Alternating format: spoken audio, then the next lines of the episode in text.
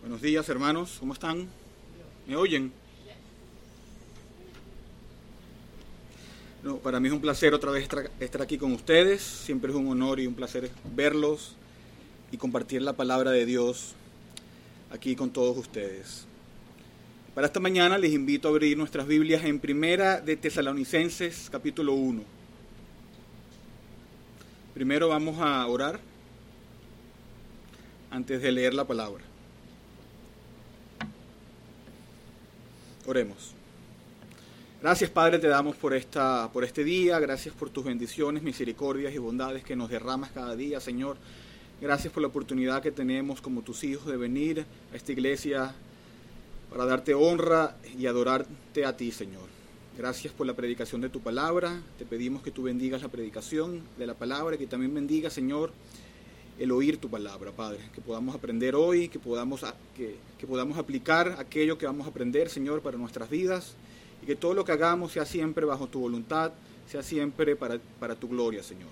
Gracias, Señor, y oramos en el nombre de Jesús. Amén. Ok, leamos en primera de Tesalonicenses, el, el- capítulo 1, capítulo 1. Dice así.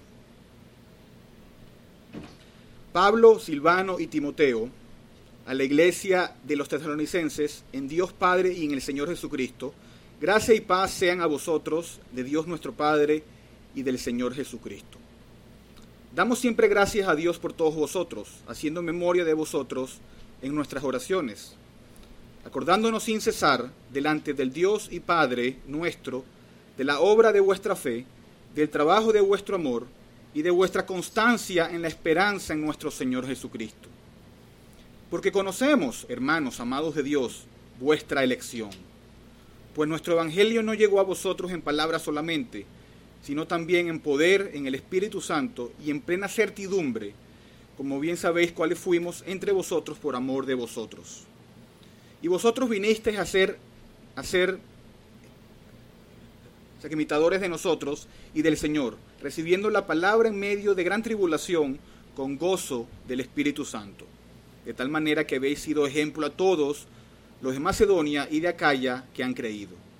Porque partiendo de vosotros ha sido divulgada la palabra del Señor, no solo en Macedonia y Acaya, sino que también en todo lugar vuestra fe en Dios se ha extendido, de modo que nosotros no tenemos necesidad de hablar nada. Porque ellos mismos cuentan de nosotros la manera en que en que nos recibisteis y cómo os convertisteis de los ídolos a Dios para servir al Dios vivo y verdadero y esperar de los cielos a su Hijo, al cual resucitó de los muertos a Jesús, quien nos libra de la ira venidera. Amén. Palabra de Dios. Hoy les traigo un mensaje que se llama el, el glorioso Evangelio de Jesucristo. El glorioso Evangelio de Jesucristo. Y nosotros como cristianos siempre estamos hablando del Evangelio, ¿verdad? Nos gusta la palabra el Evangelio por lo que es, por lo que describe.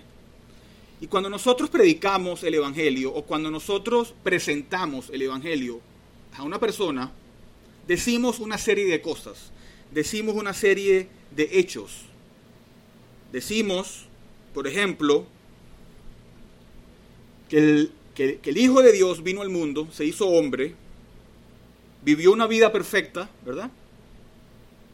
En obediencia a Dios, y que fue a la cruz del Calvario y que murió por nuestros pecados. Muchas gracias.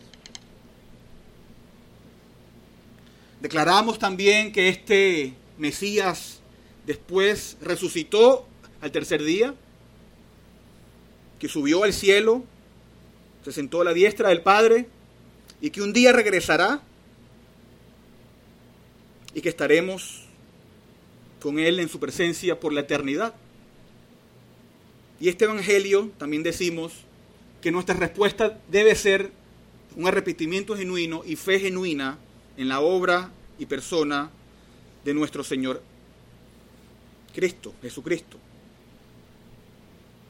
Y decimos todas estas cosas y aún más. Y lo decimos porque sabemos el poder que tiene el Evangelio. Y hoy yo quiero mostrarles varias razones por las cuales este Evangelio es glorioso. Quiero mostrarles varias razones que vemos en el texto que, que leímos del por qué este Evangelio es tan glorioso para nosotros.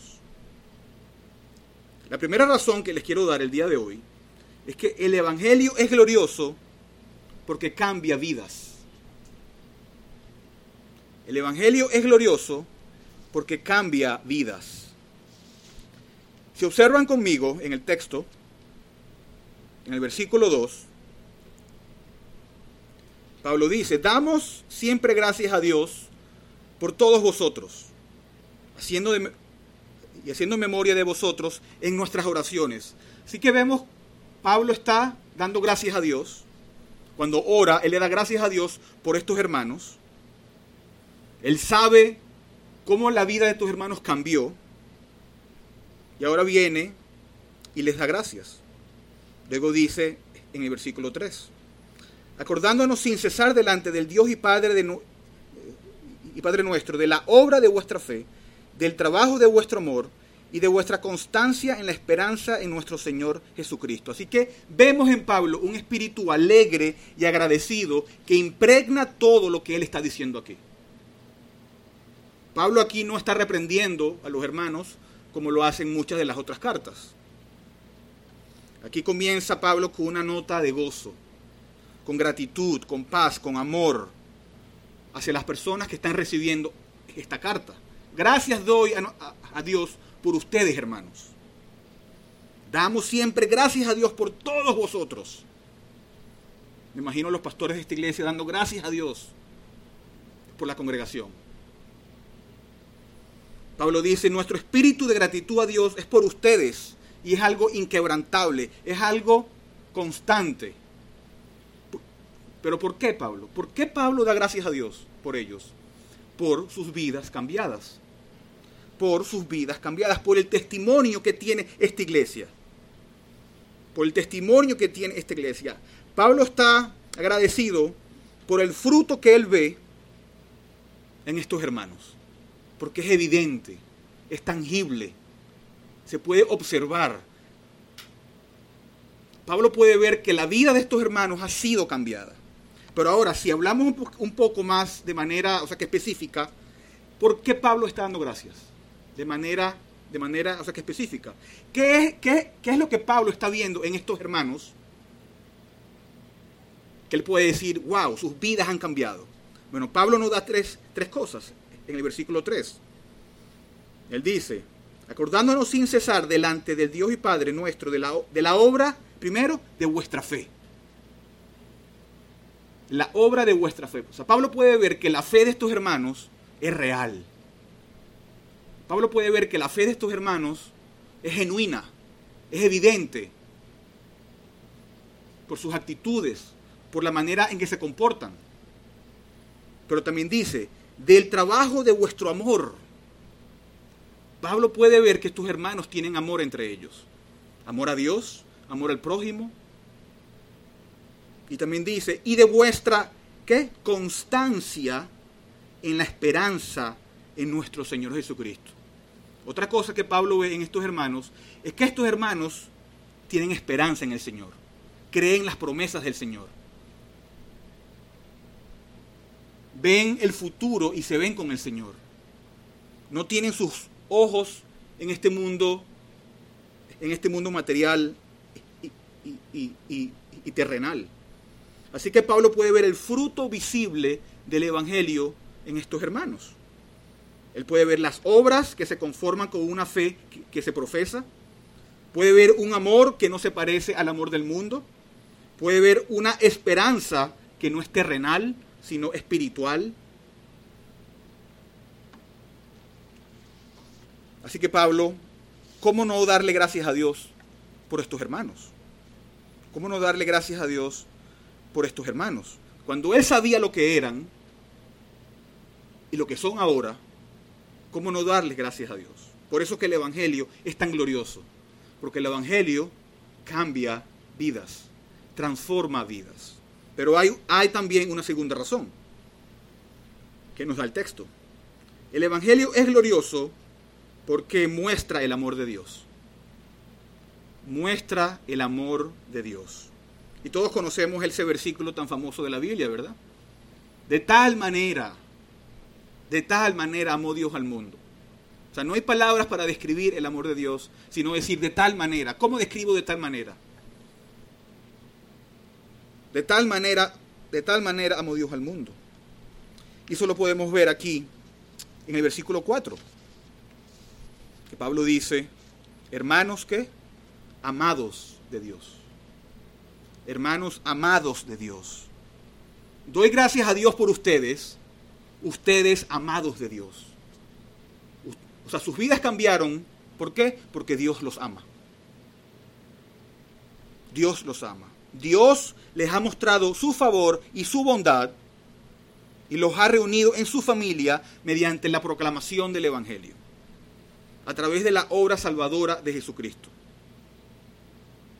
Pablo dice, amados, sus vidas han cambiado, lo puedo ver, y doy gracias a Dios, pero todo empezó porque Dios los ama. El Evangelio, el Evangelio es glorioso, hermanos, porque Dios nos ama. Dios nos ama. Es su propia, su propia, o sea, que iniciativa. Él mostró su amor al mundo, a este mundo perdido y oscuro. Y que estés tú en Cristo, que seas cristiano, quiere decir que Dios te ama. Ahora sigamos. En tercer lugar, ¿qué más podemos decir del Evangelio? Primero dijimos que el Evangelio es glorioso porque cambia vidas. Segundo, el Evangelio es glorioso porque muestra el amor de Dios. Tercero, el Evangelio es glorioso porque destaca la soberanía de Dios. Porque destaca la soberanía de Dios. Y al pastor le gustó este punto.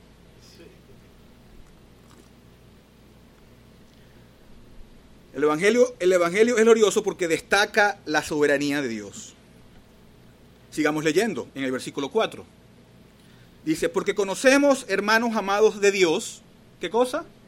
De vuestra elección. En la versión de las Américas lo dice un poquito más entendible, dice, su elección de vosotros. O sea, la, elección de Dios de ustedes. Dios los eligió. Dios lo eligió. Y si observan el flujo, el flujo de pensamiento de Pablo, Pablo también le da gracias a Dios porque Dios los eligió. Dios los eligió. Damos gracias a Dios porque ese Dios que mostró su amor por, por ustedes, que hizo que sus vidas cambiaran, todo esto, sucedió ¿por qué? Porque Dios los eligió. Los eligió antes de la fundación del mundo. Sin ver quiénes de ellos tuvieran fe, sin ver si hubiesen hecho algo bueno o algo malo. Solamente en su soberanía, en su propia voluntad, en su soberano amor, Dios eligió a este grupo de personas para que fueran salvos. Y esta no es la única vez en la que Pablo habla de esto. Si vamos, vayamos, vayamos un momento a segunda de Tesalonicenses, para que también veamos este punto.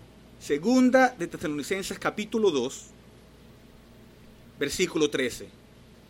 Segunda de Tesalonicenses capítulo 2, versículo 13. Pablo dice algo muy similar a esto. Él dice, pero nosotros siempre tenemos que dar gracias a Dios por vosotros. Igual, ¿verdad? Hermanos amados por el Señor, lo mismo. Porque Dios, ¿qué? os ha escogido, ¿cuándo? Desde el principio, para salvación mediante la santificación por el Espíritu y la fe en verdad. Y, y fue para esto que Él os llamó mediante nuestro Evangelio, para que alcancéis la gloria de nuestro Señor Jesucristo. Más claro, imposible. Más claro, imposible. Dios los ama, sus vidas cambiaron. ¿Pero por qué? Porque Dios los eligió. ¿Cuándo? Desde el principio, desde antes de Génesis 1.1, ya Dios los había elegido. Y los eligió no por algo que él vio en el futuro. Lo eligió no porque él sabía que ellos iban a tener fe, porque no podían. Lo eligió no porque ellos eran más buenos o eran más, o sea, que inteligentes que los demás, no. Lo eligió porque fue su santa soberanía, por algo que se originó en su propia mente. Dios elige para salvación porque es para su gloria. Y nadie debe de eh, de exaltarse por eso. Así que el Evangelio es glorioso primero porque, porque cambia vidas. Segundo, porque muestra el amor de Dios. Y tercero, porque destaca la soberanía de Dios. Destaca la soberanía de Dios. Pero sigamos, hay una cuarta razón por la cual el Evangelio es, tan glorioso. La cuarta razón es que el Evangelio magnifica la palabra de Dios. El Evangelio magnifica la palabra de Dios. Y muchos, muchas personas con el punto anterior dicen, bueno, si Dios eligió quiénes serían salvos, y las eligió antes de la fundación del mundo, ¿para qué predicamos el Evangelio si el resultado va a ser siempre el mismo? ¿Verdad que suena lógico esa pregunta? Si Dios nos eligió y Él sabe quién va a ser salvo y su voluntad se va a cumplir porque Él es Dios, ¿para qué predicamos el Evangelio? Pero lo que tenemos que entender es que Dios no solamente eligió quiénes serían salvos, sino que Él eligió los medios por los cuales estas personas serían salvas. Y Pablo, después de decirnos en, el versículo 4, que Dios nos elige, que Dios los eligió a ellos, mira lo que dice en el 5. Porque nuestro evangelio no llegó a vosotros en palabras solamente, sino también en poder, en el Espíritu Santo y en plena certidumbre, como bien sabéis cuáles fuimos entre vosotros por amor, por amor a vosotros. Sí, Dios salva a los pecadores, Sí, Dios los elige antes de la, fundación del mundo, pero tenemos que entender que Dios también determinó los medios por los cuales los pecadores serían salvos. Y el medio que Dios, y el medio que Dios, o sea, que designó, fue la predicación del Evangelio. Dios los elige antes de la fundación del mundo, pero los salva en el tiempo por medio de la predicación del Evangelio. Así Dios logra los grandes propósitos de la elección. Pablo dice en el versículo 5, a un nivel humano, a un nivel humano, ¿cómo fue que llegaron ustedes a ser salvos? A un nivel humano, ¿cómo es que ahora ustedes son cristianos? Porque yo vine y yo les prediqué el Evangelio. Yo vine y yo les proclamé el mensaje de salvación. Pero Pablo dice, pero esto no fue simplemente un, un evento humano. Esto no fue simplemente una interacción humana de un hombre a otro hombre, sino que él dice, sino también en poder, en el Espíritu Santo y en plena certidumbre. Lo que Pablo está diciendo es, cuando yo vine y yo les prediqué el Evangelio, el poder de Dios está obrando en mi, en mi predicación. El Espíritu Santo estaba apoyando la, predicación del Evangelio. Y no fueron mis palabras los que lo salvaron, fue el Espíritu Santo usando mis palabras y la proclamación del Evangelio. Nosotros como seres humanos, como hombres, no podemos salvar a nadie. Podemos tener mucha, muchas palabras, pero es el Espíritu Santo a través de nuestra proclamación del Evangelio lo que salva a los pecadores. Él dice, nuestro evangelio no llegó a ustedes solo en palabras, sino en poder. No fueron mis palabras, fue el poder en el Espíritu Santo y en plena convicción. Dios toma tus palabras, Dios toma Dios toma la predicación del Evangelio para cumplir sus propósitos en el tiempo. Y eso es muy importante eh, eh, el entenderlo. Mira cómo dice Pablo en Romanos 10. Romanos 10, versículo 14. Dice, ¿cómo pues, cómo pues, o sea, que invocarán a aquel en, en el cual no han creído? ¿Y cómo creerán en aquel de quien no han oído? ¿Y cómo van a oír sin haber que les predique? ¿Y cómo van a predicar si no fueran enviados? Muy lógico, ¿verdad? Muy lógico. Así que Dios designa que la salvación se produce a través de la predicación del Evangelio. Y Él usa la predicación del Evangelio para cumplir sus propósitos en la salvación. Y por eso es que el Evangelio magnifica la palabra de Dios. Pero sigamos. En quinto lugar, ¿por qué el Evangelio es tan glorioso? En quinto lugar, el Evangelio es glorioso porque muestra el poder de Dios. Muestra el poder de Dios. Leamos los versículos 6, 7 y 8. Y vosotros vinisteis a ser imitadores de nosotros y del Señor, recibiendo la palabra en medio de gran tribulación, con gozo del Espíritu Santo. Ahora oye, de tal manera que habéis sido ejemplo a todos los de Macedonia y de Acaya que han creído. Wow. Ahora oye el 8. Porque partiendo de vosotros ha sido divulgada la palabra del Señor, no solo en Macedonia y Acaya, sino que también en todo lugar vuestra fe en Dios se ha extendido. Y se ha extendido tanto que nosotros no teníamos necesidad de hablar nada. ¡Wow! ¿Eso es poder o no? Imagínate que digan, desde Gran Rapids ha extendido lo que ustedes han hecho para todo Michigan.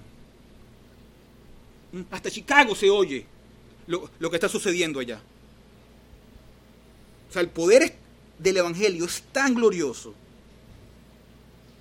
Y en esta época no había Facebook, no había Twitter, no había nada de eso.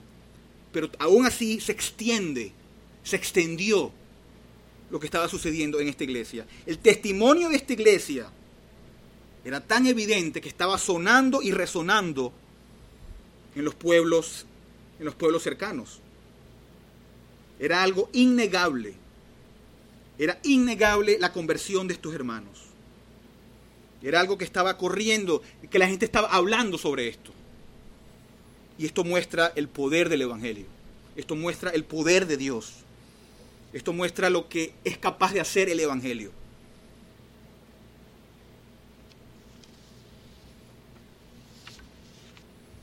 Sigamos. Punto número 6. ¿Por qué el Evangelio es tan glorioso? ¿Por qué el Evangelio es tan glorioso? Y podemos decir cientos o miles de cosas porque el Evangelio es tan glorioso. Pero hoy solo vamos a ver siete. Vamos por el seis. ¿Por qué el Evangelio es tan glorioso? Porque el Evangelio también humilla al hombre. El Evangelio humilla al hombre y exalta el poder de Dios, como vimos antes. Leamos el versículo 9.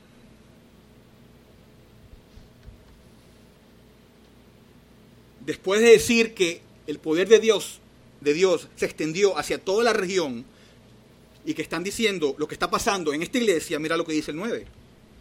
Porque ellos mismos, la gente, cuentan de nosotros la manera en que nos recibisteis y cómo os convertisteis de los ídolos a Dios para servir al Dios vivo y verdadero. Wow. Esta gente era gente pagana con ídolos paganos. Hoy leímos los diez, los diez mandamientos y dice que no vas a servir a otro Dios. No harás imágenes de esos dioses. No te arrodilles ante esas imágenes. No las adores. Y esta gente hacía eso. tenían ídolos, tenían imágenes, eran paganos, tenían cientos de dioses, eran orgullosos. Aún ellos eran sus propios ídolos, que es mucha, mucha, que es muchas veces el caso.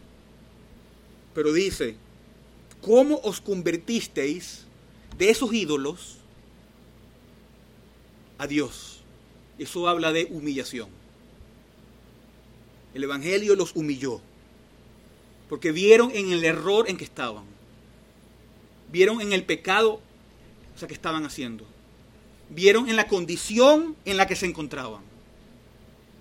Y no solamente que se convierten de estos ídolos a Dios, no solamente que se dan cuenta de lo que están haciendo, sino que se convierten de los ídolos a Dios, ¿para qué? Para servir al Dios vivo y verdadero. Y cuando hablas de servir, eso es humillación. Eso te humilla. Te, te vuelves un siervo del Señor. Un esclavo del Señor. Ya no, ya no sirves a tus propios deseos. Ya no sirves a tu, a, a tu propio yo. Ya no haces lo que te place. Ahora haces la voluntad de Dios. Ahora vives para agradar a Dios. Ahora vives para darle la gloria a Dios, para servir a Dios. Por eso que el Evangelio humilla al hombre. El Evangelio humilla al hombre. El Evangelio encuentra la bancarrota espiritual en el hombre. Eh, cuando entiendes el Evangelio puedes ver que no hay ningún mérito en ti, que no puedes salvarte a ti mismo, que no hay ninguna buena obra que puedas hacer para que Dios diga, sí, eres bueno, te voy a salvar. No hay. Todo es el poder de Dios. Todo es la gracia de Dios. No hay mérito, no hay logro. Por eso que el Evangelio humilla, humilla al hombre. Estas personas se volvieron de sus ídolos al Dios verdadero para servirle.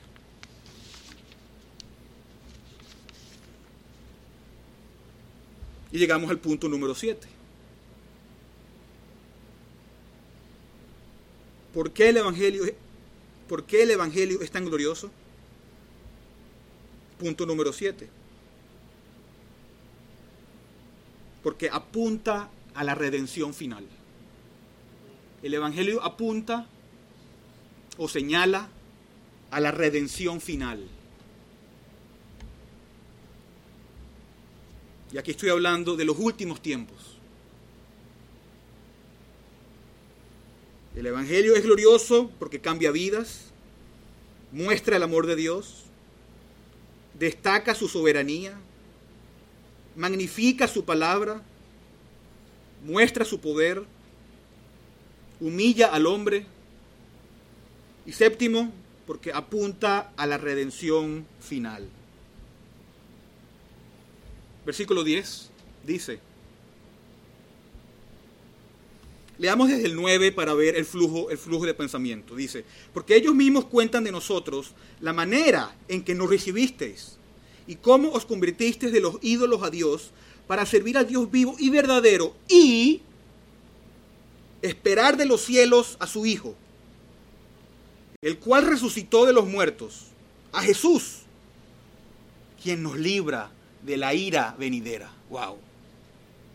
O sea, esta gente no solamente se convirtieron de los ídolos a Dios, no solamente sirven a Dios vivo y verdadero, sino que tienen una esperanza en el cielo. Están esperando de los cielos al Hijo de Dios, el cual resucitó de los muertos. Y no solo eso, el único, el único que nos librará de la ira venidera. De la ira venidera. Y eso es maravilloso. Porque va a venir un día en donde Dios le va a rendir cuentas a todos en este mundo.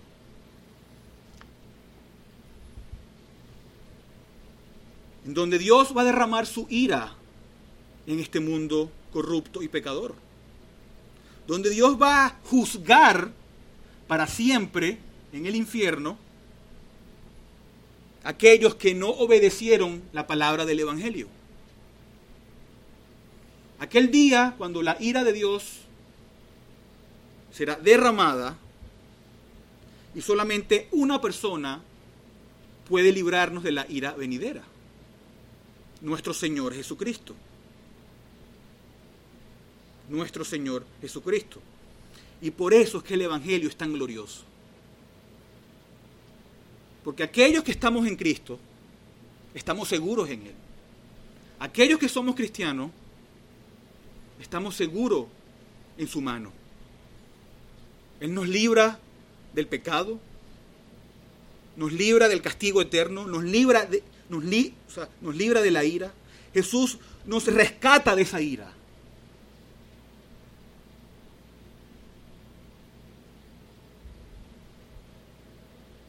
Y aquellos que no estén en Cristo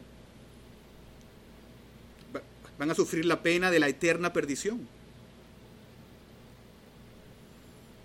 Entonces, el evangelio, el evangelio, el evangelio es tan glorioso o no?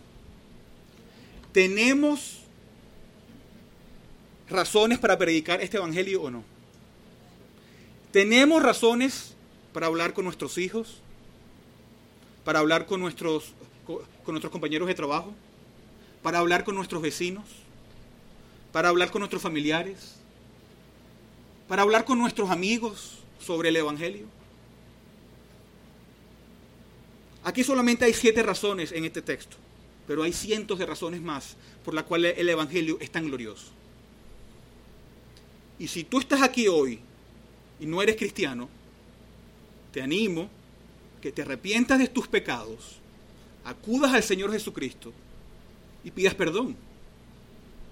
Pidas perdón por tus pecados.